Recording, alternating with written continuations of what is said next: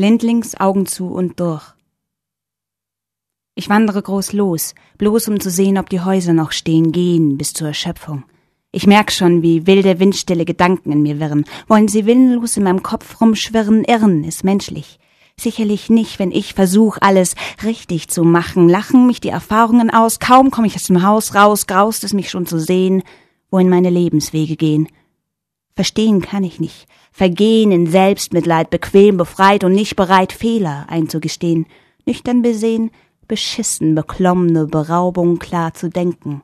Doch einlenken und Fehler einrenken ist schwer, denn immer mehr quer und revolutionäre Aufschreie reich auf. Es kommt zu nem Auflauf, schnell rauf, versteck mich vor dem Dreck, check und dreck meinen Kopf und schleck den Schweiß heiß vom weißen Gesicht. Die Pflicht, die mich bricht, spricht leise auf gemeinste Weise auf mich ein, das scheint immer so zu sein, wenn die verworrene Verwobenheit voll auf mich niederknallt, mir den Kopf verdreht. Viel zu spät merke ich, dass es weitergeht. Wie ein Magnet in der Besteckschublade bade ich gerade in der Menschenmasse und lasse die Gedanken, die ich hasse, an der Hausecke stehen.